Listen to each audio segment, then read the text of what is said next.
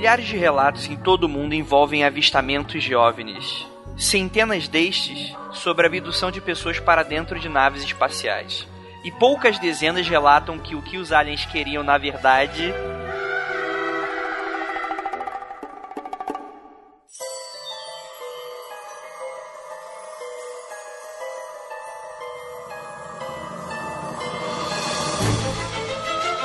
Discos voadores. Fantasmas.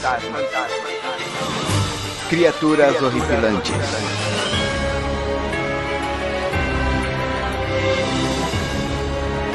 Este é Mundo Freak Confidencial. Este podcast é um oferecimento de Hipertrofia Bodywear, a sua marca carioca de fitness e moda praia.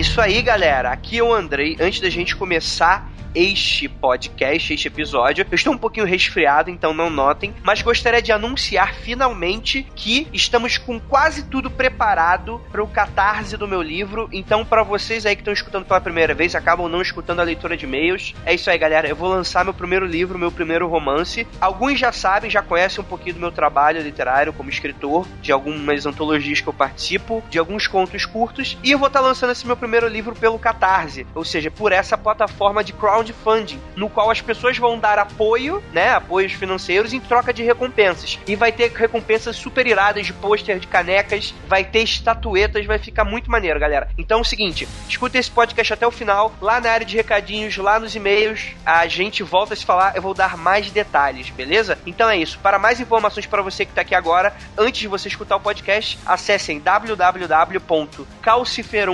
www.calciferum.com.br, calciferum com K no começo e M no final ou então você vai aí no post do episódio e vai estar tá o link para vocês acessarem, para vocês terem mais informações sobre esse projeto e espero encarecidamente que vocês ajudem, porque é algo que está sendo bem bacana, eu tô recebendo um feedback super positivo e eu juntei uma equipe excelente para terminar esse projeto. Então, de todas as coisas que eu peço para vocês aqui no Mundo Free Confidencial, vocês sabem que é gratuito e vocês sabem que eu não cobro nada por isso relacionado, ah, vocês têm que me ajudar porque é gratuito. Não. Mas se vocês tiverem um tempinho, se vocês estiverem dispostos a ajudar, vocês comprarem a ideia vocês ajudem e eu espero que no mínimo se você não tiver pelo menos um dinheiro para contribuir, você ao menos nos ajude a compartilhar essa ideia. Beleza, galera? É isso, bora lá pro cast.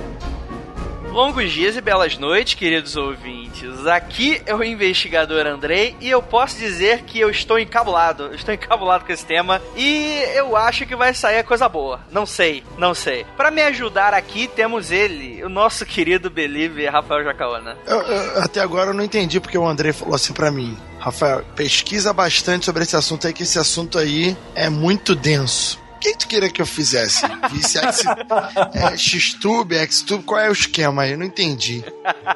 Olha, depende pra. Deixa falar.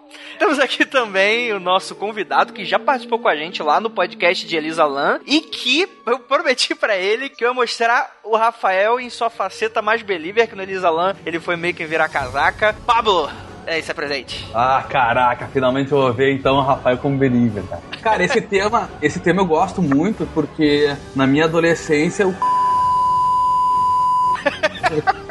E lá, Meu Deus, cara, isso aí já serve pra pra onde você está indo. Mas beleza, gente. Hoje a gente vai falar sobre, né, os 50 tons de Grace, na verdade, sobre aqueles relatos de abdução que envolvem aquelas coisinhas mais quentes, né, quando o Alizinho quer sexo né, que gente fala aqui, e a gente vai tentar descobrir o que tem de real ou não nessa loucura toda, ou pelo menos debater aqui. Já que chegar em um consenso, a gente nunca vai chegar.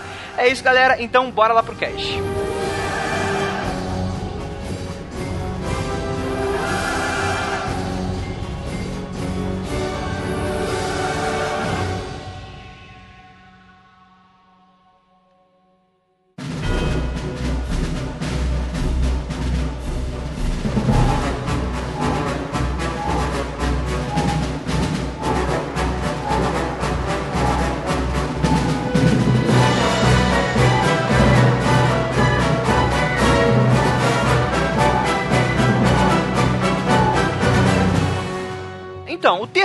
Abdução é utilizado para descrever memórias supostamente reais de pessoas que foram levadas secretamente, contra sua própria vontade ou não, por extraterrestres. Aquelas que alegam terem sido abduzidos frequentemente relatam exames médicos forçados. A natureza dos relatos de abdução varia, com alguns relatando experiências assustadoras e outros relatando uma experiência agradável ou transformadora. E aí eu pergunto, Pablo, primeiro de tudo, você acredita no fenômeno OVNI? Não, com certeza, com certeza. Acho que até o cara tem que ser muito arrogante para achar que a gente tá sozinho nesse, né, universo em completa expansão. Mas, velho, uh, foi o que eu te falei em off quando tu me convidou pro cast, cara. Eu acredito numa boa, mas eu acho um absurdo o cara vir lá do outro lado do universo para ver o que, que eu tenho no c, cara. Eu acho um pouco demais. é, eu acho que é um pouco.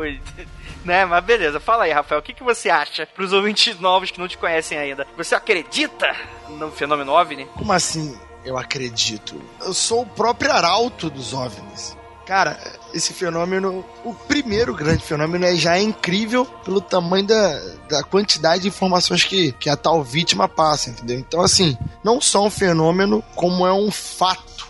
Um fato que não pode ser provado, infelizmente, porque depois se soma muito, muito loucos demais, então fica tudo bagunçado, fica tudo complicado dividir o, o joio do trigo e aí fica tudo falso. Mas é um fenômeno real, Olha aí, olha aí. Mas aí eu gostaria de perguntar para vocês, assim, o Pablo fez um argumento que eu adoro, mas muitos dos céticos eles falam que, claro, existe vida plenamente quase certo, estatisticamente, haver, né, alguma forma de vida no espaço afora, né? Já que, vamos lá, né, galera? É, é um lugarzinho grande, é esse que a gente vive, que a gente mora. Só que o grande problema disso é que a maioria das pessoas não acreditam que exista vida inteligente como nós. Como nós é um pouco sacanagem. Outra coisa também é que eles não teriam capacidade de chegar aqui, ou a gente chegar lá, talvez a gente nunca tenha essa capacidade, enfim, enfim. Vocês acham então plenamente que a gente é visitado e há experimentos com, com a nossa raça? Com certeza. Não, eu quero deixar claro, eu, eu posso não acreditar que existe sexo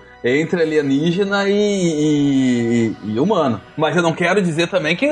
Porra, eu acho que se tem alta tecnologia, o cara pode fazer uma inseminação in vitro e o que for, entendeu? Então não vai meter o piruzinho, isso que eu quero dizer. Então é isso, a gente vai debater um pouquinho sobre essa temática toda. E existem relatos de homens, mulheres, diferentes abordagens. Mas vamos lá. O fenômeno UFO como a gente conhece hoje, né, plenamente abordado pela cultura popular, né? Acaba chegando até sendo uma piada relacionada a isso. Poucos sabem, mas ele já participou da ciência convencional como a gente conhece hoje. E lá pros anos 70 foi quando o pessoal falou: não, galera, para de ir pra São Tomé das Letras falar que tá vendo a Tacheran aqui. Vamos, vamos, sério, a gente quer construir foguete, a gente não quer ver alienígena ou a gente não acredita que essa porra exista. Vocês acreditam que exista plenamente, assim, dentro do, do escopo que a gente. do sexo e tudo isso envolvendo as relações interraciais? Os alienígenas não só já estão aqui, como já estão em contato, só que eles não, não publicaram isso ainda. Muito em breve esse contato vai ser formado, sim, cara. E detalhe, detalhe. Tem muita gente aí saindo com alienígena, cara. Olha, o Pablo era um deles, né? Pelo visto. Ah, um monte, certeza. Mas e aí, Pablo, você acredita em um contato, né? Mas. Ai, caramba. Não, é que assim, ó, eu vou te. É, é, pra mim, é, são raças diferentes, cara. Por que, que tu vai querer ter um relacionamento com um cachorro, por exemplo, cara? Isso que não, não entra na minha cabeça. Olha, então vamos lá. Vamos então entrar aqui. Cara, sério, qualquer palavra que eu fale vai ser duplo sentido aqui nesse cast. Então vocês me perdoem. Minha primeira narrativa de abdução foi o caso de Betty Barney Hill em 61. E esses relatos têm sido feitos ao redor de todo o mundo, mas são mais comuns em países de língua inglesa, principalmente os Estados Unidos, né? E essa questão questão do sexo seria o seguinte. Galera, preciso que vocês aí que estão escutando agora precisem de um nível absurdo de abstração, porque a gente vai falar desse caso do pintor, o caso Menger, que é o seguinte. Menger, ele era um pintor, e veio a público em 56 a história de que ele teve contato com alienígenas que datavam desde 1932, quando ele encontrou uma linda, segundo ele, venusiana, sentada numa pedra em uma floresta. Embora tivesse somente 10 anos de idade, ele se sentiu muito atraído fisicamente por ela. Cara, 10 anos de idade, não sei, 10 anos ali, dependendo, dependendo do garoto, já tá, já tá com aquele, né? Tá com, com, com, com a coceirinha, né? Tá com a coceirinha na mão. Só que durante a Segunda Guerra Mundial, um pouquinho mais pra frente, servido como soldado no Havaí, o Menger encontrou uma linda alienígena de cabelos negros e, segundo ele, Embora eu me lembrasse vagamente da garota sentada na pedra, esta também emitia a mesma expressão serena e amorosa. E agora, em off-topic aqui, eu já imagino ela com aquela cara de olhar 47 assim, tocando Barry White no fundo, mas ok. Graças a Deus, alienígenas vão atrás do cara, né, meu irmão? O cara é o putão do sistema solar. Ele é o famoso Pica das Galáxias, né, cara? Pica das Galáxias. Na sua presença, segundo ele, eu senti humildade e bondade, mas também uma grande atração física, dizia ele na época. E quando voltava para casa, em Nova Jersey, em 1946, o Menger encontrou novamente a garota da pedra, mas desta vez ela saiu de um disco voador vestida com uma roupa colã azul acinzentada que delineava o seu corpo perfeito. Cara, isso tá tão parecendo, sei lá, ai meu Deus. Depois de lhe informar sobre a sua missão na Terra, que era divulgar o amor e a paz entre os homens, ela lhe deu um beijo na bochecha. Menger lhe perguntou se iriam se ver novamente. Ela disse que não, mas que um dia ele conheceria sua irmã, uma venusiana encarnada na Terra. Segundo ela, ela vai trabalhar com você e ficará ao seu lado por toda a vida. Você a reconhecerá assim que a vir disse a mulher. Dez anos depois, vários seguidores do Menger o acompanharam até uma fazenda próxima a High Farm. Aí tu já viu o nome do lugar, né? High Farm.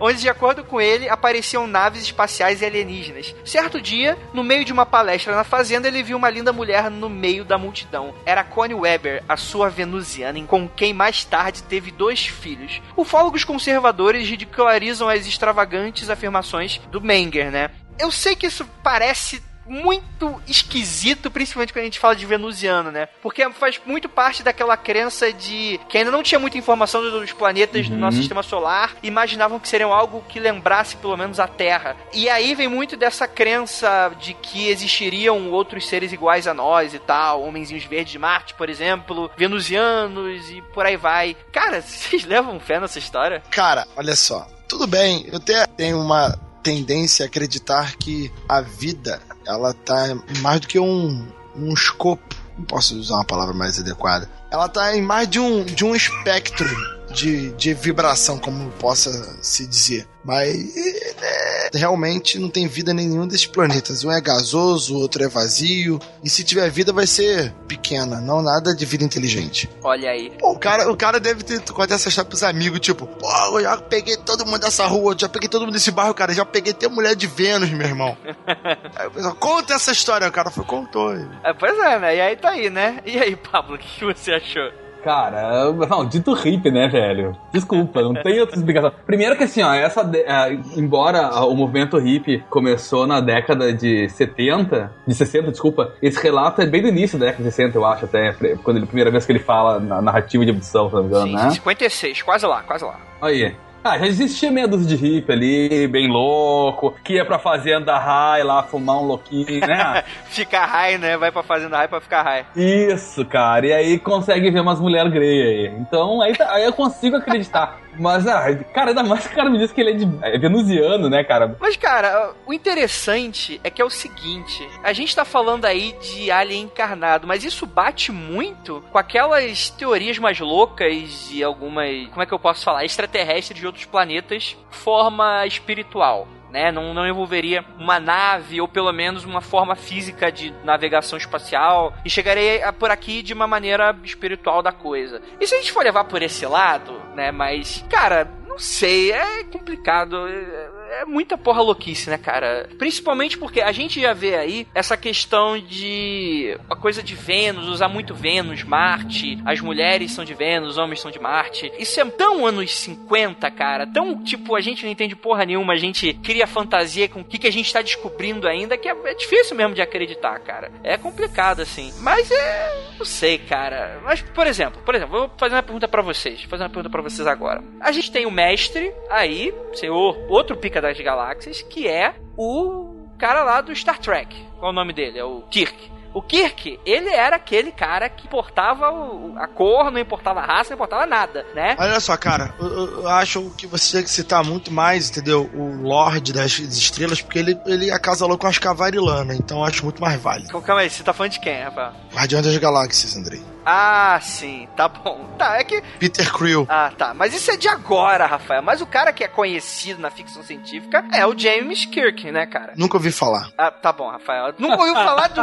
Você nunca viu aquela famosa cena do cara lutando com uma- um rap, um cara vestido de roupa de borracha de réptil e dando socos em câmera lenta. Eu vi, mas ele não tinha uma carteirinha com o nome dele. pô. Tá bom, Rafael. Meu Deus, cara, sério, os amantes de ficção científica agora estão arrancando os cabelos pelo c... Tá bom.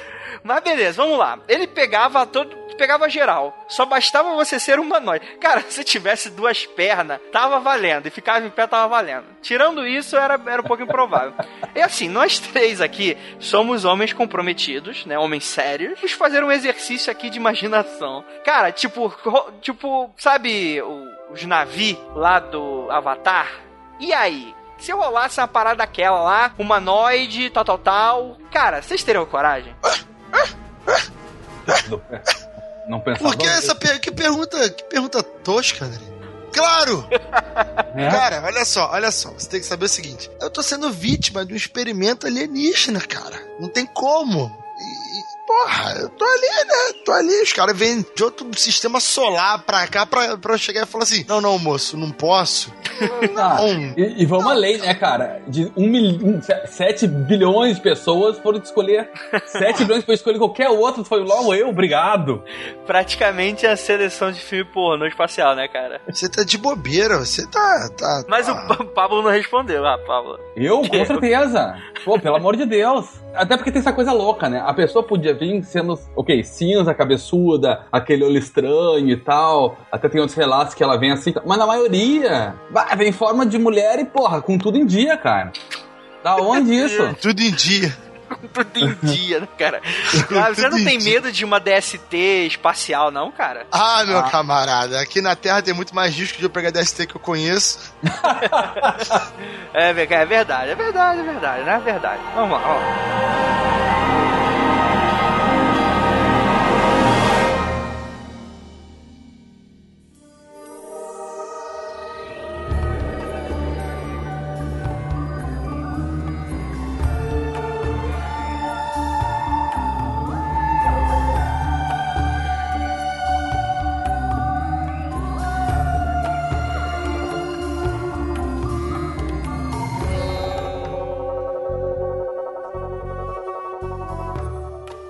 Bem, a gente vai falar aqui do próximo caso, que é o caso bastante conhecido e que talvez até mereça um caso à parte só sobre ele, porque é bem conhecido, principalmente aqui no Brasil. Na verdade, aconteceu aqui no Brasil, que foi em 1957, que é o caso do Antônio Vilas Boas. O que, que que aconteceu? Ele tava em seu tratorzinho. Esse, esse é bom, esse é bom. Ele tava seu tratorzinho, né, trabalhando, sua fazenda, no interior, quando foi levado por um OVNI, por seres vestindo roupas e máscaras. E lá, ele viu os seres com roupas espaciais, todo, todo aquele relato padrão de abdução, né? Tiraram a roupa dele e lhe passaram óleo sobre o corpo. Agora eu tô imaginando. Hum, Besuntaram ele de vaselina. Cara, sério, que medo que o cara devia estar. olha só, não. Vocês viram Tropas Estelares? Sim, Então, aquele monstro lá, o cérebro gigante dos aliens, saca? sim, o, o Xongão. Isso, então. Ah. Por isso que tiveram que besuntar o corpo do cara todo. Olha aí. Não entendeu? Não, não entendi. É o Xongão, não é? Aham. Tá, entendi, caralho. Então besunta o corpo inteiro pra dar conta do recado, Andrei. Tá bom. Tá, meu- cara. Que horrível. Gente, meu Deus, vocês estão indo. Calma, calma. Vamos lá. Pegaram Vilas Boas, e vou ignorar completamente esses comentários. Coletaram amostras de sangue e o deixaram sozinho no quarto, onde havia somente uma espécie de cama. Olha aí, olha aí. Ah, ah, esse Vilas Boas, o nome dele tá aí já dizendo tudo, né? Então vamos lá, eu vou deixar uma imagem pra vocês do que teria da figura que teria aparecido pra ele. E vocês que estão aí acompanhando a pauta, vocês podem ver. E aí, cara, e toparia? Vocês topariam? Caraca, a guria Cara- parece esse personagem de, de, de, de HQ, né, cara? E aí, Rafael? Cara, eu já tô lá. Puta merda. O que, que eu vou fazer, cara? Nada. Me diverti. Né, já passaram uma óleo no teu corpo, né, velho? O, cara, o cara tenta deitar na cama e escorrega pra fora, né, cara? Tá foda. É que isso é seda, né? O cara pula assim na cama, tsh, cai do outro lado da cama. Lençol de seda é desgraça. Alguns minutos depois, uma mulher nua, de cabelos loiros, com olhos finos, entrou no quarto, sem dizer uma palavra a ele. E mantiveram ali as rela relações sexuais, mas é importante frisar sem se beijar, né? Porque, né, tinha calor humano ali. Veja muito sentimento, cara. É, mas aí envolve sentimento, é foda, aí paixão, puta que pariu. Quando ela estava indo embora, apontou para sua própria barriga e depois para o céu, como se quisesse dizer que seu filho nasceria em outro planeta. Mais tarde, Vilas Boas se tornou um advogado e casou-se e teve quatro filhos. Com o tempo, enquanto as abduções aumentavam, casos como o dele começaram a crescer insuperavelmente, assim, maior do que qualquer momento que a gente já teve sobre histórias de relatos, assim. E é bom frisar também que ela não não consumou-se o ato em um sentido Ai, cara, eu não quero ser indelicado, mas ela coletou, né, o sêmen dele e não, não, sei lá, não foi, não foi ela que gerou o filho, provavelmente, né? Foi outra coisa que aconteceu ali. Que... Como é que é? Ela, tipo, fez ele de, de gado, sabe? Ela... Exa exatamente. Ela botou no potinho. Ela ordenhou. Ordenhou o rapaz? Sim, ordenhou o rapaz. Rapaz. O que leva a gente pro próximo caso, o caso de Shane Kurz, que ocorreu em 1968 e publicado no livro The Ufonauts, ou seja, os, os ufonautas, né? De Hans Hauser. Foi a Shane de Westmoreland, Nova York, nos Estados Unidos, durante uma onda ufológica quando a jovem viu um objeto cilíndrico, fálico talvez, na noite de 2 de maio. Meia hora depois ela caiu no sono profundo. Esse foi o famoso Boa Noite Cinderela Alienígena, né, cara? Uh -huh. Isso aí lembrou até o Austin Powers. Quando sua mãe foi vê-la às quatro da manhã, ela não estava na cama e, achando que poderia estar no banheiro, não se preocupou. Na manhã seguinte, sua mãe foi vê-la novamente e ela estava deitada na cama, só que a porta da frente da casa estava aberta e haviam marcas de pegadas enlameadas até o quarto. Shane estava deitada de hobby em cima dos lençóis e usando os seus chinelos de dormir, sujos de lama. Dois dias depois, disse Shane, eu percebi duas marcas avermelhadas no meu abdômen e uma linha no meu umbigo. Outros sintomas físicos, como olhos queimando e ciclo menstrual desregulado, acabaram levando ela a procurar um médico. E aí? Em 1975, sobre hipnose, ela se lembrou de alguns fatos ocorridos em maio de 68. Ela recordou ter ouvido uma voz e ter visto uma luz no seu quarto. Depois andado para um local lamacento próximo à sua casa. Lá, um feixe de luz quente a levou para o interior de um OVNI ovoide. Olha só, tinha um cilindro e um ovoide lá. Dentro dele, a sala onde estava se parecia com um consultório médico. Ela encontrou um ser com olhos negros e sem nariz e lhe disse: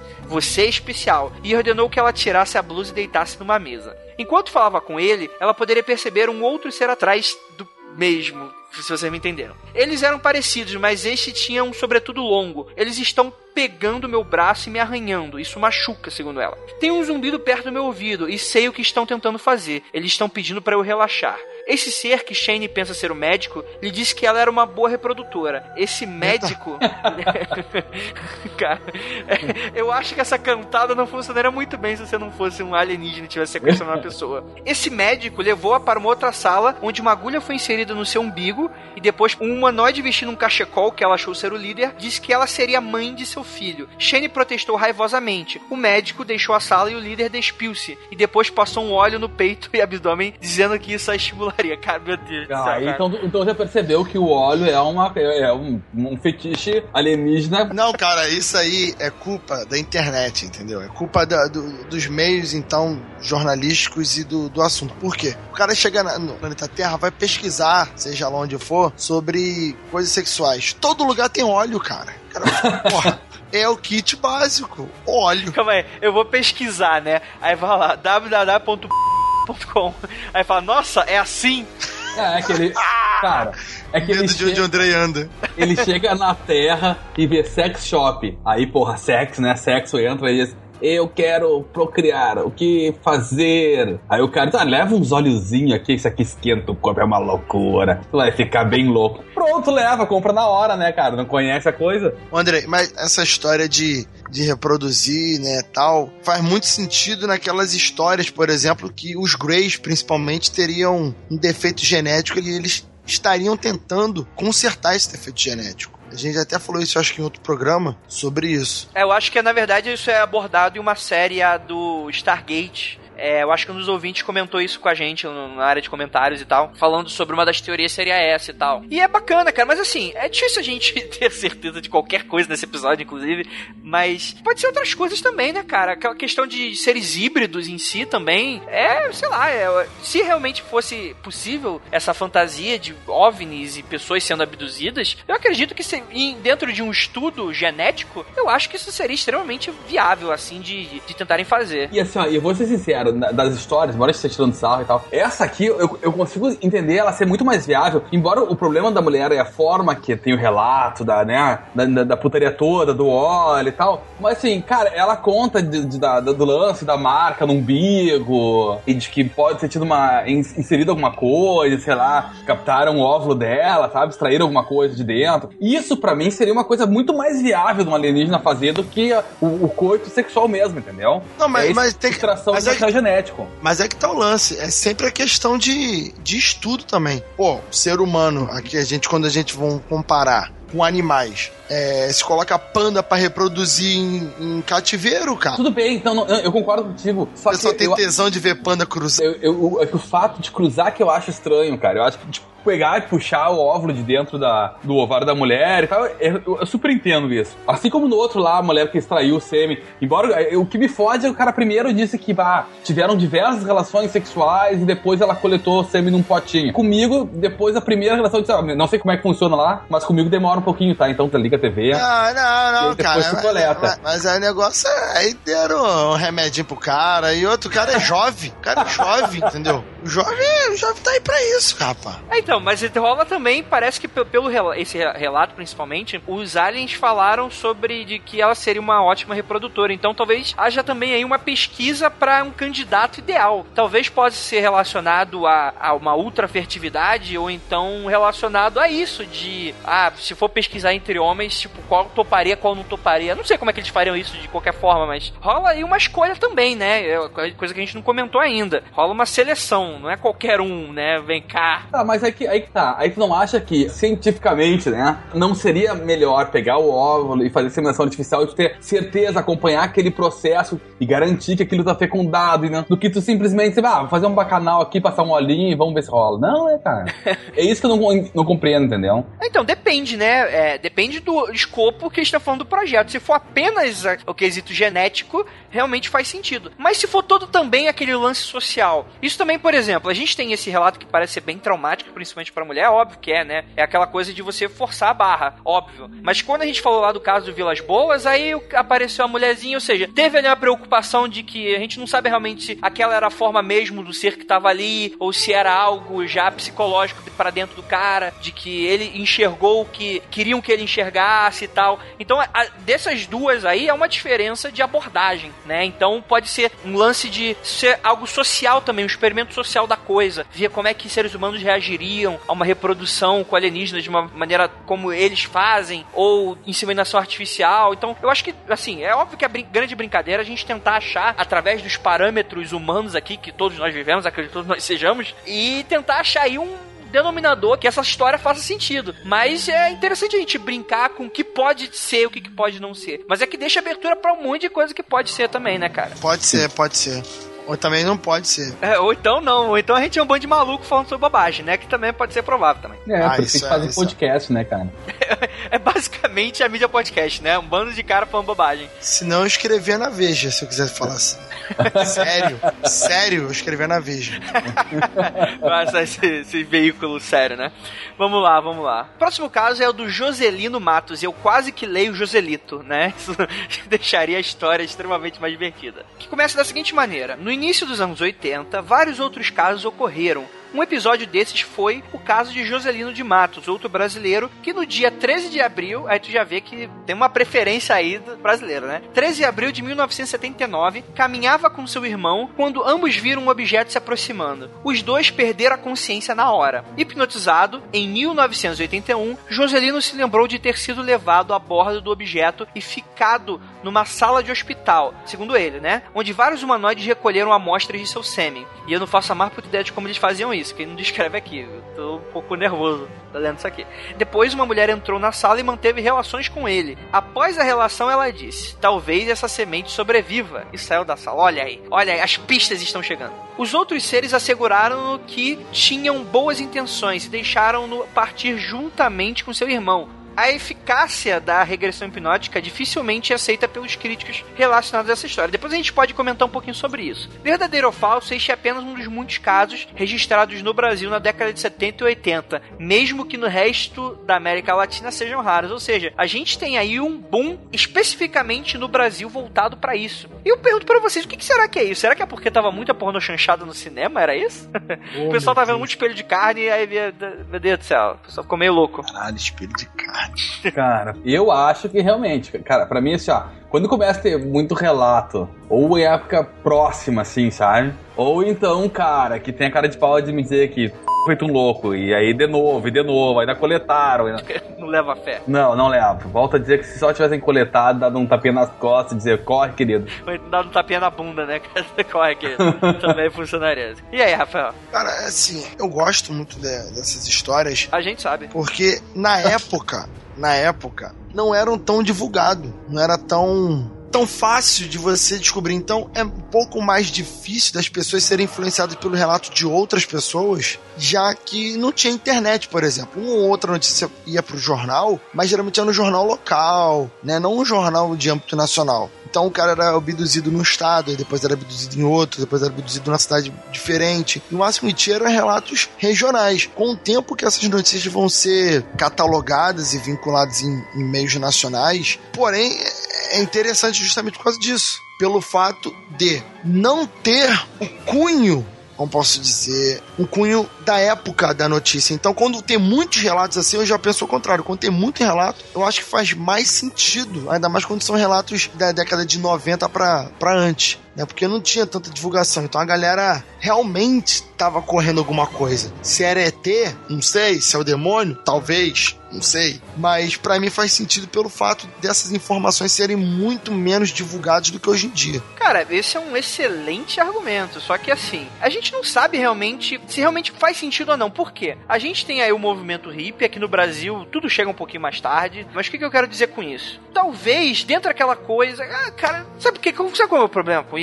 É que eu acredito que o brasileiro ali naquela época, cara, é, é, rolava muito dessas histórias, cara. Essa porra aí que a gente vê de, ah, esse movimento é contra a cultura, né? Comunistas brigando com a ditadura, não sei o que lá e tal, tal, tal. Cara, eu não duvido que rolava muito dessas histórias assim entre eles, que a gente não sabe, sabe? Então, eu não sei, eu realmente não sei. É claro que fica sempre aquela dúvida de que, será que esse boom de relatos é por causa dos primeiros, as pessoas são sugestionadas e aí cria-se uma cultura através disso, ou se realmente tinha alguma coisa acontecendo aqui no Brasil, especialmente aqui no Brasil, relacionado ao fenômeno UFO, né, cara? Então, assim, talvez seja até interessante a gente abrir essa dúvida também pros ouvintes, porque grande parte deles às vezes aparece com relatos interessantes. Então, se você é um pouco mais velho, ou seu pai tem algum relato de ter transado com ET, você manda um e-mail pra gente. Mas é realmente uma dúvida extremamente pertinente. Por favor, pelo amor de Deus, manda e-mail. Por favor, por favor, cara. A humanidade precisa dessa história. Olha só, isso, isso me lembra um, um, episódio do seriado que o Andrei não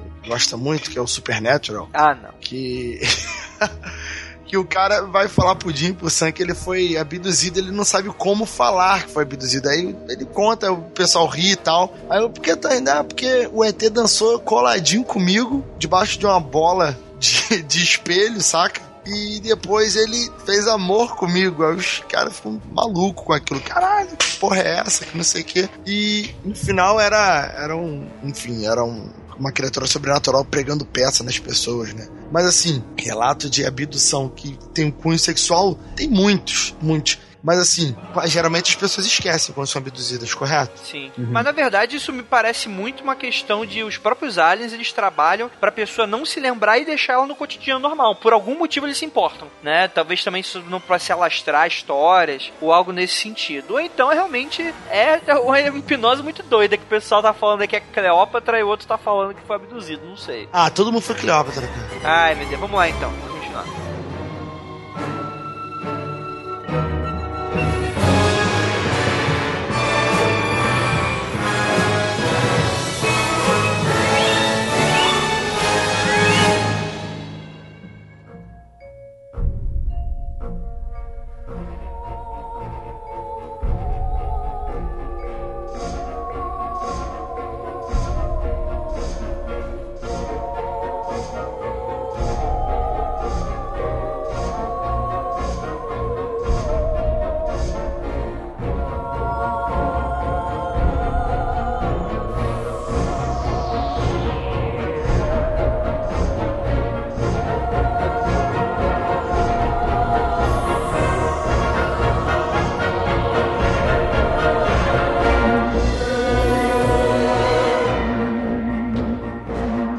Vamos continuar. extenso trabalho realizado sobre o caso de abdução desde 1985, o ufólogo Thomas Bullard verificou que o contato alienígena com relação sexual é extremamente raro. Os estudos de Bullard foram divulgados em 87, ano no qual os aspectos sexuais da abdução estavam no auge. A principal fonte sobre esses casos seria o livro de Buddy Hopkins, Intruders, onde ele descreve certos eventos onde mulheres são fecundadas e depois inexplicavelmente o feto some. Mais tarde, elas são novamente abduzidas e têm a oportunidade de ver os seus filhos com feições alienígenas e terrestres. Cara, isso deve ser extremamente assustador. No seu livro, Hopkins fala que não conhece nenhum caso de relação sexual envolvendo humano e alienígena. A gravidez é feita artificialmente. Casos de relações sexuais existem sim no livro de Hopkins, mesmo que o autor não fale claramente sobre isso. Nesse caso, uma abduzida se lembra de um sonho que teve onde ela fazia sexo com um homem estranho, com olhos engraçados e cabeça grande. tá. Oh. Qual, de, qual delas, né? Mesmo com 13 anos de idade, ela ficou grávida e insistia que era virgem. Mais tarde, ela fez um aborto. Em outra ocasião, Hopkins escreveu que conheceu quatro homens que haviam tido relações nas suas abduções. Em duas dessas ocasiões, os homens descreveram as suas amantes como sendo híbridas. Em outra experiência, os seres eram tipo Grey. Meu Deus do céu. Caraca, isso tá quebrando a barreira do consentimento, hein? Deve ser uma coisa de louco, hein? Cara, tá, tá, tá certo, tá certo. Outro pesquisador de abdução, o David Jacobs, descobriu uma nova etapa no fenômeno da abdução: a interação de alienígenas nas relações sexuais humanas, através da hipnose e das lembranças conscientes de um grupo de abduzidos do estado da Filadélfia. O Jacobs delineou os contornos dessa experiência. Segundo ele, quanto mais informações consigo, mais eu vejo o quanto é complexo este assunto. E ele descobriu que os alienígenas têm algum interesse na sexualidade humana. Algumas vezes os Greys aparecem no quarto onde pessoas estão mantendo relações. Meu Deus, cara, sério. Ai, cara, voyeur do espaço, né, velho? não, cara, não, sério, não, não. Sério, vou dar um papauzinho aqui. Cara, tu imagina, tu tá lá na concepção, né, do ato. Concepção, que bonito, André. Concepção. E tu olha, tu olha pro lado, tem um bicho cabeçudo olhando para você com aquela cara de. Hum, diga-me mais sobre isso. Se tocando, sabe? Cara, o que, que tu faz? O Jacobs descobriu que frequentemente o abduzido será levado até o local do OVNI, já outras vezes não. Eles deixam bem claro que querem que o abduzido tenha relações sexuais com outra pessoa, que ela nem conhece, e parece estar inconsciente. Eles olham profundamente nos olhos do abduzido quando este chega ao orgasmo. É bom enfatizar que essa não é uma situação prazerosa e que a maioria das pessoas se sente desconfortável ou traumatizada. Exatamente o assunto que a gente está levando aqui, né? O que leva a crer que a maioria desses relatos eles podem não ser exatamente dessa forma. Aí os céticos vão falar que é óbvio, porque não existem. Mas se a gente for levar para um âmbito de que realmente a pessoa lembra daquilo e realmente aconteceu alguma coisa, talvez, cara, além de ter a habilidade de apagar a memória, também pode ter a habilidade de tranquilizar a memória da pessoa, transformando aquilo uhum. em algo mais, não mais prazeroso, mas mais aceitável pelo padrão de consciência dela para não deixar muito louco. É igual aquele conceito do filme Contato, quando no final do filme, spoiler, né, ela vai encontrar o alienígena e o alienígena toma a forma do pai dela e ele fala que não mostra a verdadeira forma dele. E também a gente lembrando um pouquinho daquele conceito do Lovecraft de que as criaturas além espaço, elas são tão diferentes e tão alienígenas mesmo que deixaria a gente louco de alguma forma. Então seria até um ato de proteção psicológica daquela pessoa. E é engraçado ver que, dependendo da raça, né, que a gente tem o contato, se pode ser de uma maneira amigável, o que eu acredito que dessas relações em que há essa preocupação de transformar a memória, talvez seja dos amigáveis, enquanto que os outros que estão um pouco se ferrando seja muito mais aquela coisa fria de extrair o sêmen ou extrair o óvulo da, da, da menina. E, cara, é extremamente sinistro de qualquer forma, cara. É assustador, cara, é assustador. Se tu parar pra ver por essa visão, é, é eu também acho bem mais aceitável o fato de que a mulher se parece com uma humana quando vai querer ter uma relação comigo, porque me implementaram essa ideia, né? Essa memória, assim, modificar minha memória para eu não ter o nojo de ser uma coisa tão alienígena o que for. E isso, inclusive, cara, é, é uma ideia, embora eu ainda continue sendo meio é, cético nessa parte, é uma ideia muito melhor do que imaginar que alguém enfiou uma sonda na, na, na, na barriga da mulher e pegou óvulo ou no meu saco e tirou os espermatozoides, sabe? Tipo, vou transformar tudo numa relação legal. Vou fingir que o cara ficou a noite inteira me comendo, feito um louco. Cara, ele vai se lembrar como se fosse uma noite inesquecível, mas na verdade eu enfiei um treco gigante nele e suguei até o rindo, coitado. Meu Deus do céu. É verdade, cara. É verdade. Cara, não sei. O que você acha, Rafael? Cara. É, olha só. Pra mim, eu, eu sei que isso é um fato. fato. Isso realmente. Tá bom. Tá bom, Rafael. Ele, cara, Show de bola. Parabéns, cara, parabéns. ele passa o programa inteiro batendo, batendo, batendo e nos últimos cinco minutos assolta, né, velho? Isso é um fato. Esse, esse negócio de abdução ocorre. Agora, por que eles fazem abdução gentil, sexual e tal? É tudo estudo. Tudo estudo. Que tipo de estudo é esse? Sei lá, pouco me importa. Mas isso ocorre. Agora, as pessoas que lembram disso, ou são muito infelizes, ou são muito sortudas se tiveram uma boa experiência. Mas a experiência sexual faz parte do- dos experimentos de todos os tipos de pessoa cientistas, no caso, né? Se a gente faz experimentos sexuais com, animais, experimentos sexuais com seres humanos, então isso é uma, uma coisa que não é tão louca de se ocorrer porque ela acontece, né? Acontece entre seres humanos, não vai acontecer em alienígenas que estão pesquisando o ser humano. Acabei de lembrar daquelas experiências que os comunistas, né, os russos da União Soviética faziam relacionado a, exatamente a tentar montar uma raça híbrida de seres humanos com símios. E cara, isso Uhum. realmente existem documentos relacionados a esse tipo de experimento. E cara, é complicado, né, cara? É complicadíssimo é, a gente pensar nisso. Pois é. Os caras fertilizavam macacos e estão falando de russos numa época bem russa, então provavelmente eles botavam seres humanos pra transar, que era mais barato, mas eles não, dizem esse tipo de coisa, né? Porque Mas não teve agora na. a- faz pouco, cara. Acho que foi no passado. Aquela mulher que falou que teve um experimento nos Estados Unidos em que ela fazia sexo com um golfinho. Eita! Lembra disso? lembro. Ah, Que isso? Cara, publicaram, ela, ela assumiu que o governo americano, que não sei se é verdade, né? Mas enfim, procura aí uma hora dessas da, da, da mulher que assumiu que tinha que masturbava o golfinho lá. Masturbava golfinho. É, ela tinha relações sexuais mesmo com o golfinho lá. O golfinho chegava perto, ela. Sabe? Ah, que golfinho. Golfinho, opa! Tereré, tereré. É. Tinha até um, um documentário, cara. é que. Enfim, basicamente eu quero dizer é que se tem isso, se tem o russo que, que fazia lá uma raça híbrida e não sei o quê, a ideia de ter uma raça híbrida, até talvez pra tu conseguir se aproximar da nossa raça, é meio que aceitável, entendeu? Tipo, ah, cara, vamos tentar aqui, ó, manipular. Quem sabe a gente consiga fazer uma raça que tenha a nossa. Será? Nosso poder de soltar raios pelos olhos, mas com aparência humana, entendeu? Não, porque também vem naquele conceito que eu gosto que existem raças, por exemplo, o ser humano não é único no universo. Existem seres humanos de outros planetas. A gente pode ver esse tipo de conceito em filmes, por exemplo. Mas o ser humano ele estaria, ele seria originário de vários planetas diferentes, não só do planeta Terra. Seguindo uma lógica dessa, né, aquela, essas raças que são apresentadas como bem parecidas com seres humanos, só que de outro lugar, com uma origem um pouco diferente e tal, então dá traços diferentes físicos, passíveis de, inclusive, fazer sexo e reproduzir. Tudo, tudo uma questão também de estudo para saber se isso é possível. Então eu, eu gosto dessa ideia, eu acho essa ideia muito rica de imaginação, muito rica de, de interesse. E se eu fosse uma raça alienígena, que fosse uma raça alienígena humana, eu faria esse tipo de experimento para saber qual é, qual é da mistura.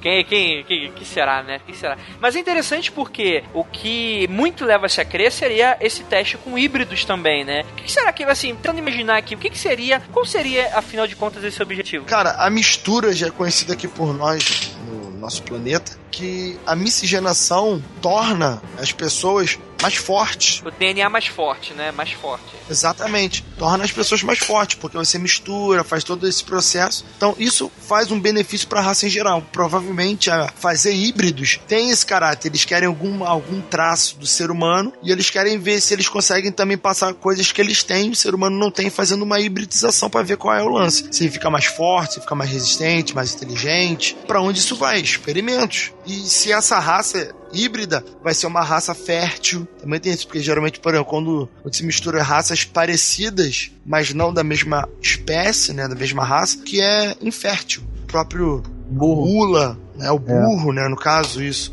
É infértil, é uma mistura de... É, o Ligere, né? Várias, várias raças aí. Por aí vai. Sempre é infértil. Então, eles fazem esse tipo de coisa com a intenção. É isso é que eu acho. E, cara, e é interessante você ver que o, sobre isso, realmente, se a gente for pensar, sei lá, duas estruturas, dois organismos que nasceram de planetas completamente diferentes. Se aqui dentro do nosso próprio planeta a gente não pode se reproduzir com outras espécies, muito provavelmente não vai rolar nada. Então, realmente, tem que haver aí algum caber no que, no que o experimento se propõe, assim. Então há uma modificação. Então não, não ocorreria aí aquele lance tipo, ah, a reprodução ser realmente o ato ser concedido ali e o alien uhum. gerar, né, de uma maneira convencional. Tem que haver ali uma questão tecnológica envolvida. É, ou pelo menos é, fazer a modificação genética, não sei como é que seria. A vaselina, sei lá, deixar tudo mais fácil. O que, que você acha, Pablo? E aí, qual seria o objetivo e o que, que você acha? Olha, se realmente tivesse isso, eu assim, ó, talvez é uma nova raça, até para colonizar outros planetas, sabe? Sei lá, olha, conseguimos chegar no meio termo que seria ideal para isso, aquilo. Eu lembro que há muito tempo atrás eu tinha um álbum de figurinhas acho que essas panini da vida, mas era bem PA. E aí tinha, era um álbum de ficção científica, e aí eles tinham uma parte que mostrava como seria um alienígena de Marte, um alienígena de Vênus, sabe, umas coisas assim. E aí eles tinham, eles tiravam umas ideias do tipo, cara, como a gravidade de Vênus é muito forte, lá as pessoas seriam mais baixas, porque teriam essa força da gravidade ficando para baixo, então elas não se desenvolveriam tanto para cima, blá, blá. Sabe, tinha, era um monte de ideias, assim, sabe? Que formavam o ser alienígena, vamos dizer, entendeu? Então, quem sabe seja isso, quem sabe seja melhoramento genético mesmo, quem sabe, porra, eles têm o problema de que os caras são super inteligentes, mas não têm um porte físico necessário para um trabalho mais braçal, entendeu? E essa combinação genética cria seres que são assim, entendeu? Pablo, é, essa sua ideia que você está falando, inclusive, se a gente for, for ver pelas ideias do, do povo da Suméria, né, elas, eles tiveram justamente essa ideia. Segundo uhum. alguns teóricos do alienígena do passado, os sumérios pegaram uma, a raça de, de seres humanos pré-evoluída, seria o, os Homo erectus, Homo Neandertal, algo do tipo, e misturaram o próprio DNA deles, que já era de pessoas formadas, desenvolvidas, um pouco semelhantes uhum. a gente, mas mais avançadas, e surgiu o ser humano, né? Essa ideia também existe nesse ponto que o ser humano ele já é uma hibridização o que tinha aqui com algo que veio e justamente para fazer trabalho braçal, para ser mais inteligente, para fazer coisas específicas e por aí vai. Olha aí, olha aí. O que também leva a crer essa questão da panspermia, acho que é panspermia o nome do, da, teo, da teoria de que a vida na Terra surgiu do espaço, assim. É obviamente que o, o é, muito dessa teoria é questão de ver de asteroides e tal, mas não impede o fato de que mesmo esses asteroides poderiam ter sido trazidos para cá ou pelo menos mandados para cá de longe. Mas a questão é o seguinte, se a gente for levar crer que o próprio ser humano já é por si só um experimento, já em observação desde sua criação, né, em que é, foi produzido isso, né, aquela questão daquele 0,01% do DNA que é desconhecido, que eu nem sei se é provável que isso seja, mas enfim, né, que vem do espaço, né? Então, não sei, isso pode ser interessante. Inclusive, tem muitos relatos relacionados ao cruzamento dos nossos antepassados com alienígenas para formar o que nós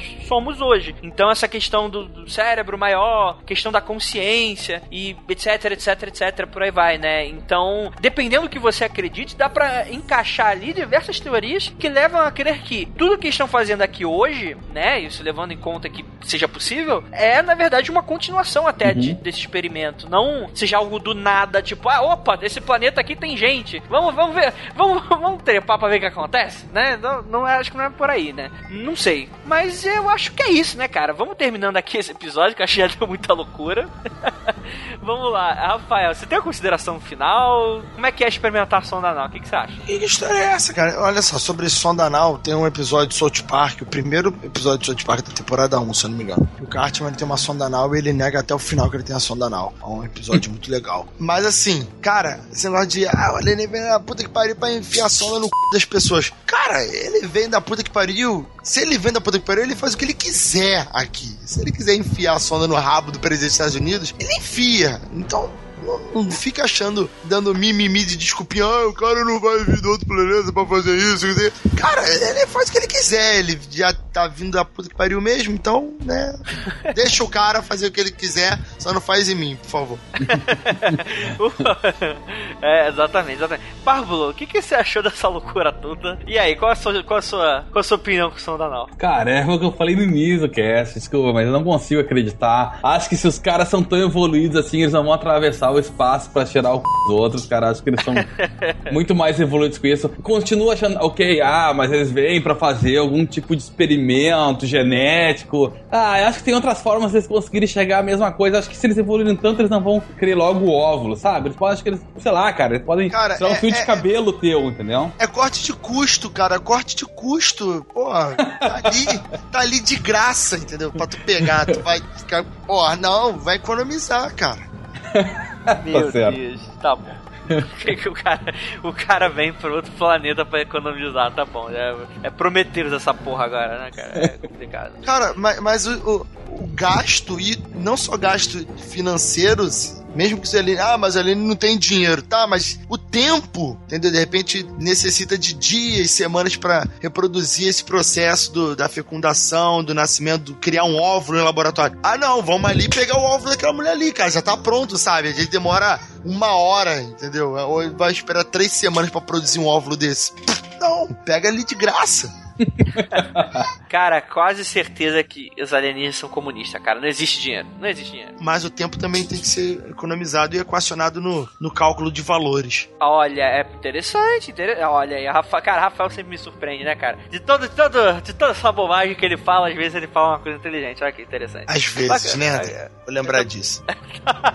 tá bom, tá bom. É isso, galera. Espero que todos vocês tenham gostado. Não, cara, o Pablo terminou de falar, não, cara. Eu Ah, terminou? Não, aí, vai, rapaz. Pablo. Então fala aí, fala aí. Ter- Não, não terminei, era isso. Não, não, tá certo, tá certo, era isso mesmo. Ah, Acabei. beleza. É, Rafael tá, tá, tá dodói. É, tá muito, tá, tá cheirando muito testosterona aí. É, beleza. É isso aí, galera. Espero que todos vocês tenham gostado desse episódio meio louco. Espero que vocês entendam a brincadeira toda da questão, né? Inclusive, falar que isso é um assunto extremamente sério. Milhares de famílias sofrem com abduções que envolvem sexo, sexo. Então, vocês tomem cuidado ao saírem de casa, não frequentem lugares escuros. Nunca sabe. Se tu vê luz no céu, corre. Corre com a mão na bunda. Tu nunca sabe o que, que vai acontecer. Não, mas calma, pode ser um poste, Andrei, calma. é isso aí. Então bora lá para a área de leitura de e-mails e comentários e até o próximo programa.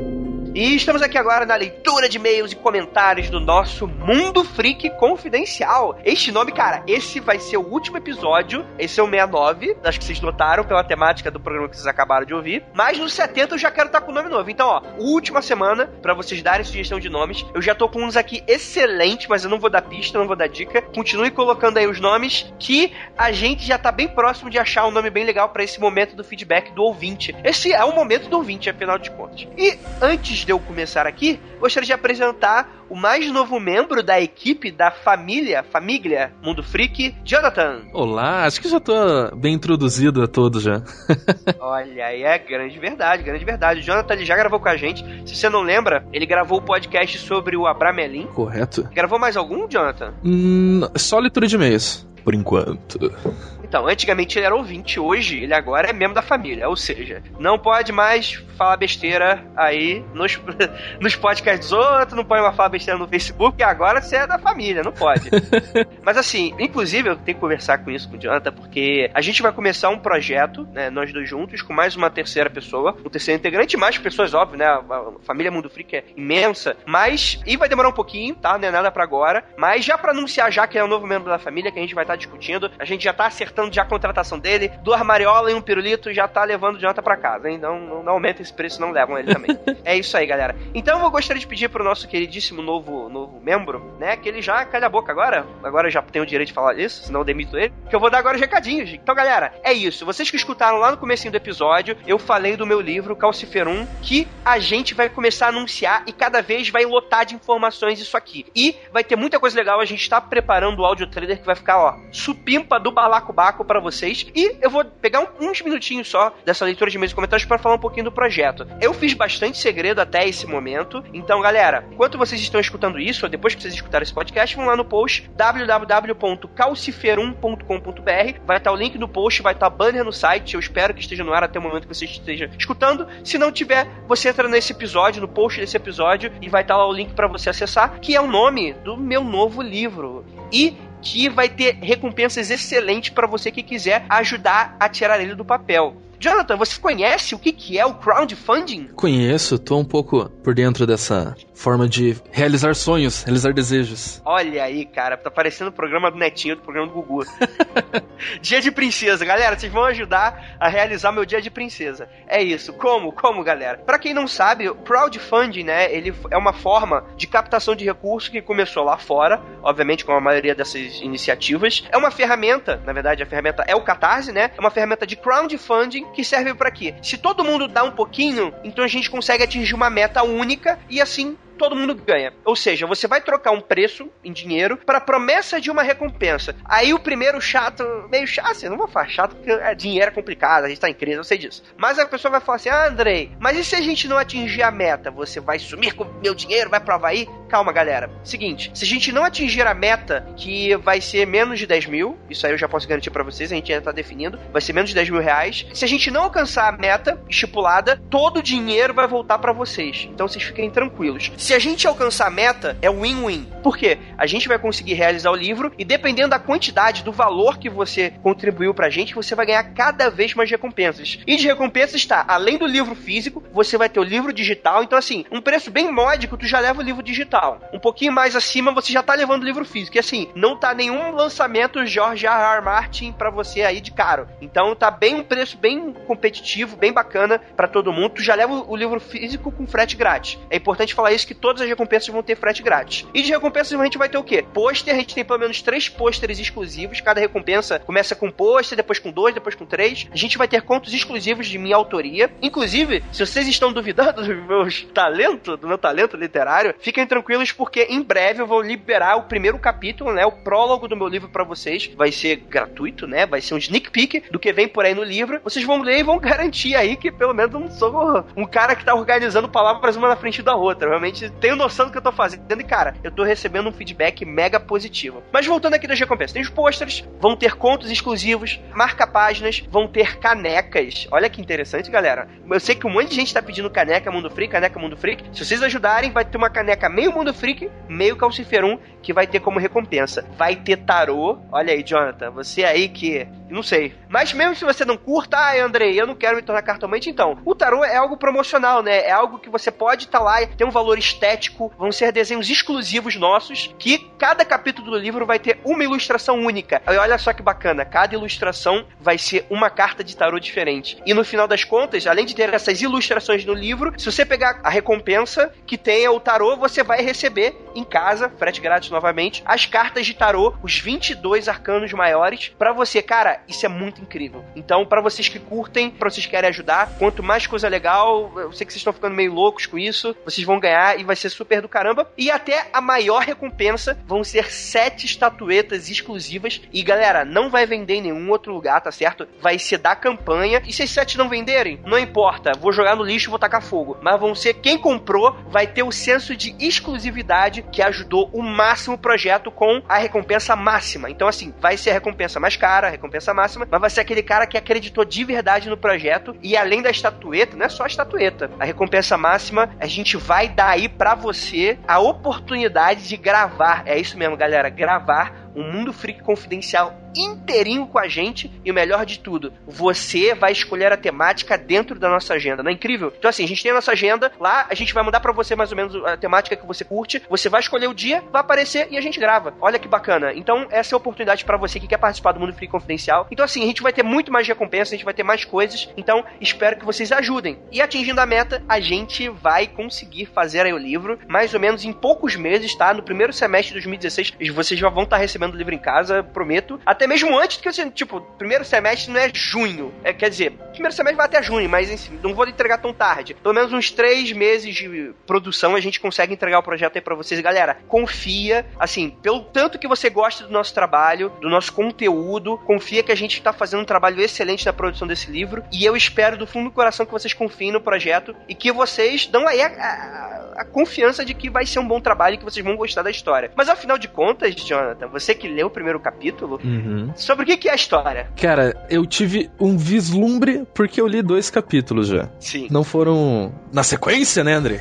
Mas foram ali Sim. aleatórios tá valendo a pena. A história realmente é um conto. Um conto, olha. É um livro que o- início ele já começa com bastante mistério. e Tem até uma pegada um pouco mais diferenciada e me deixou bem tenso. Já vi também alguns. Por exemplo, até quem vai ganhar o tarô. Quem vai dar a sua parcela, o seu dinheiro pra realizar o sonho do Andrei, o dia de princesa dele, é, vai estar ganhando um tarô e que você já vê ele sendo introduzido no início da história. E isso, cara, você vai vendo. Cara, es- esperem, aguardem. Vocês vão ver que vai valer muito a pena.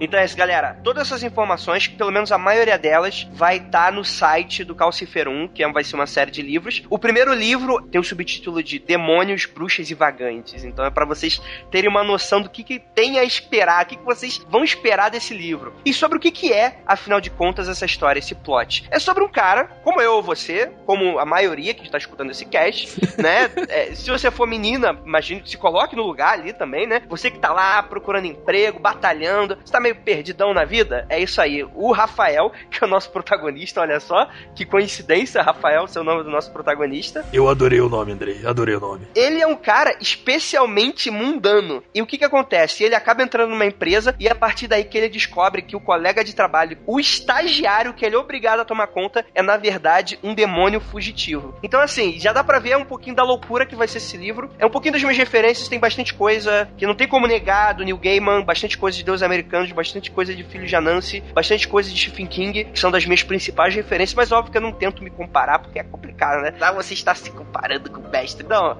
eu tô me comparando, mas claro que eu adoro essas histórias e eu tento me aproximar ao máximo do que eu curto, né? Então vocês vão ter aí referências a Mike Miola do Hellboy, vocês vão ter referências a várias coisas que a gente fala aqui no nosso próprio podcast sobre ocultismo, sobre demonologia, sobre várias coisas muito legais. E acompanhem a campanha do Catarse e fiquem ligados porque além das redes sociais também do livro, vai ter os nossos podcasts que vai estar anunciando, vai ter áudio trailer que vai todo mundo vai ficar sabendo. Dia 8 de outubro começa a campanha no Catarse e eu espero a ajuda de todos vocês. Beleza, gente? Acreditem, acreditem na força do mundo freak, eu acredito na força dos freaks. É isso, galera. Sobre o livro, acho que a gente já falou até coisas mais. Então é isso. Redes sociais também vai estar aí no post do episódio. Já comecem a curtir, comecem a seguir a página. Sigam também o podcast, que vocês já fazem. Toda santa quinta-feira, quinta pra sexta, vocês já fazem, que vocês vão receber diversas outras informações. É, vamos lá, próximo recadinho. Galera, textos no site, textos excelentes, todo dia entrando texto novo. Muita coisa legal, muita resenha bacana. Galera, só pra vocês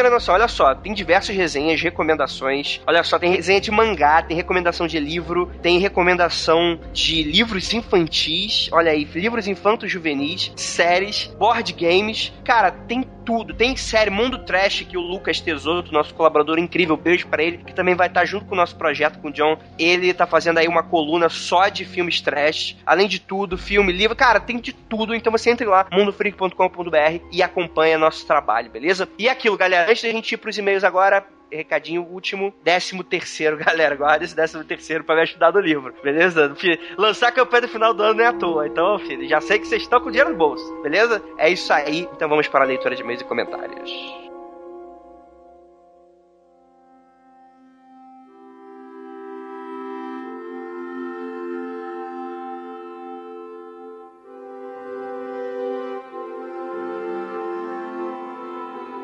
Olha aí, beleza. Galera, um pequeno aviso pra vocês. Infelizmente, por algum motivo, os nossos e-mails sumiram. Todos eles. Pff, desapareceram. Felizmente, eu tenho cópias de todos os e-mails, aconteceu comigo, ou pelo menos a maioria deles. Se você mandou recentemente, remanda, tá certo? Até uma semana atrás eu tinha. Se você mandou alguma coisa essa semana, remanda, porque infelizmente aconteceu alguma loucura aqui, eu fiz alguma cagada que os e-mails sumiram, beleza? Então a gente não vai conseguir ler os e-mails dessa semana, vai ser só os recadinhos. E não deixe de mandar, tá? Que eu já tô recebendo de volta, só que eu não sei se eu consigo recuperar dessa lacuna de tempo de, de uma semana. Então, por favor, entendam, beleza? É isso aí. Eu vou ler aqui o comentário do Alexandre Bueller. Cara, Bueller, que é um excelente ouvinte. Cara, me mandou um presente já tem um tempinho. Eu tô pra ler, tá na fila de leitura. E é um livro de ufologia muito legal. E, cara, o Bueller, grande abraço. O Bueller, que é pai do Chris, tem três empregos.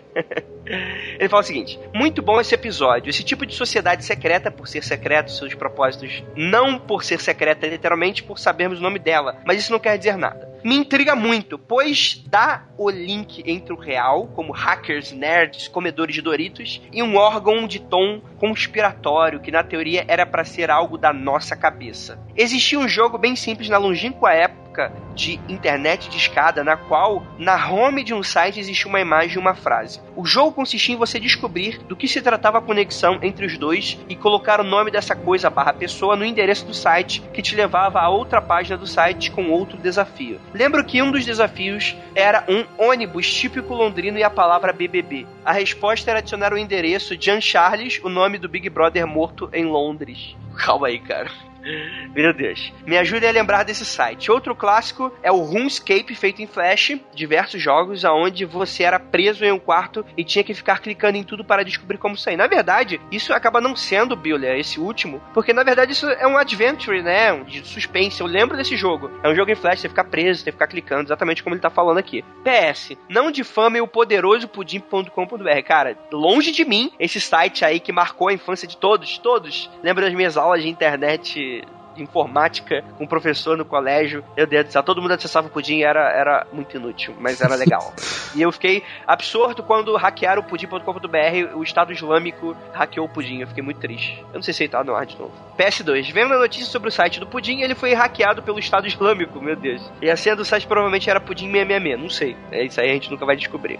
E aí, galera, eu vou ler agora o comentário da Priscila Guerreiro sobre criptografia na antiguidade e não recordo se foram os romanos, gregos ou persas, era como rasparem a cabeça de uma pessoa, escrever a mensagem criptografada, tatuagem, depois a pessoa deixava os cabelos crescerem e era mandada para outra região para enviar a mensagem. Gostei do episódio, mas acho que isso deve ser obra de algum clube de ricaços mega inteligentes e excêntricos, cujo passatempo favorito é ver as pessoas desvendando esses mistérios e ficando malucas. Mas o episódio bem interessante, pessoal. Forte abraço! Pois é, isso é até legal, essa questão de tentar esconder algo assim, já essa esse início da criptografia, até os códigos que teve durante as guerras, sempre são criados esses códigos malucos que pessoas morrem para tentar decifrar e não conseguem. Mas a questão, até comentando sobre a, a cicada, que é se voltarem lá pro início, quando eu comecei a ouvir o, o Mundo Freak Confidencial, o meu primeiro feedback foi pedindo para fazerem um podcast sobre a cicada. 3301 André, até a cicada não conheço. Então foi uma, uma delícia estar ouvindo esse podcast. Mas, cara, essa forma de como você vê a criptografia hoje em dia, não só tanto a criptografia como as pessoas que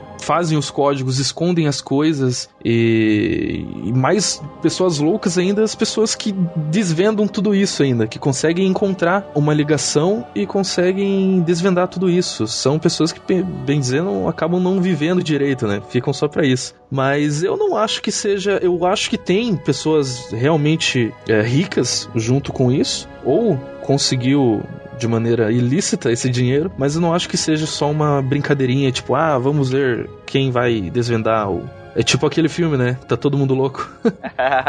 é bem isso mesmo, só que bem mais punk, né? Se bem que, né, tem Monster Truck no filme, então foda-se.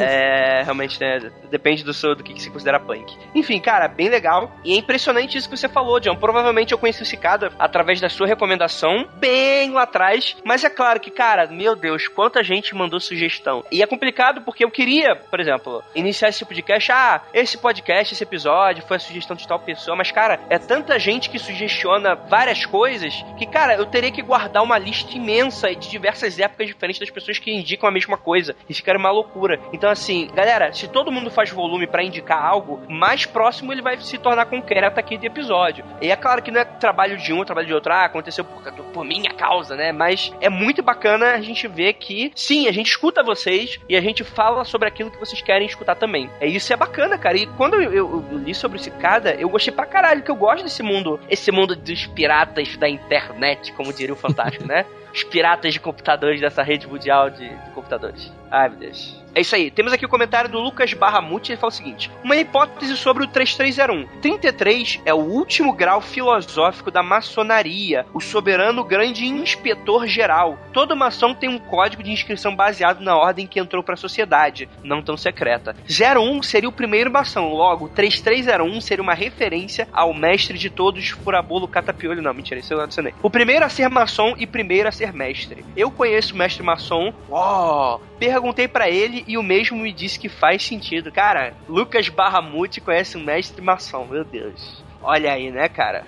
Olha aí. É, cara, faz sentido. É uma teoria que faz extremamente sentido, assim. É, se não for, é realmente uma coincidência. Se for, matou charada, né? É isso aí. é isso aí, então, galera. Infelizmente, a gente tinha bastante feedback bacana para dar, mas por esse lance dos e-mails, a gente vai acabar não dando. Tinha um cara, cara, que ele ia adicionar bastante pra conversa. Vou ver se eu consigo trazer o e-mail dele pra semana que vem, se eu conseguir recuperar. E eu também até esqueci o nome. Cara Acabei de descobrir agora que apagou tudo, tô muito triste. Enfim, espero que todos vocês tenham gostado do episódio, bem louco, né? Espero que vocês tenham curtido bastante. Também a leitura de e-mails. E, John, quer dar uma mensagem, uma última mensagem antes da gente ir? Tragam o bode, estou dentro do mundo freak, guys. Olha aí, traga o bode, vamos iniciar. Vamos iniciar esse novo membro. Do grau, do grau maçônico, satanista, ateu, cético, believe do capiroto. É, é isso aí, galera. E aquilo, apoia meu livro, acreditem na ideia. Calciferum está chegando e ele vai se realizar com o apoio de todos. Financiem meu dia de princesa. Olha aí. é isso aí, galera. Então, abraço e até o próximo episódio.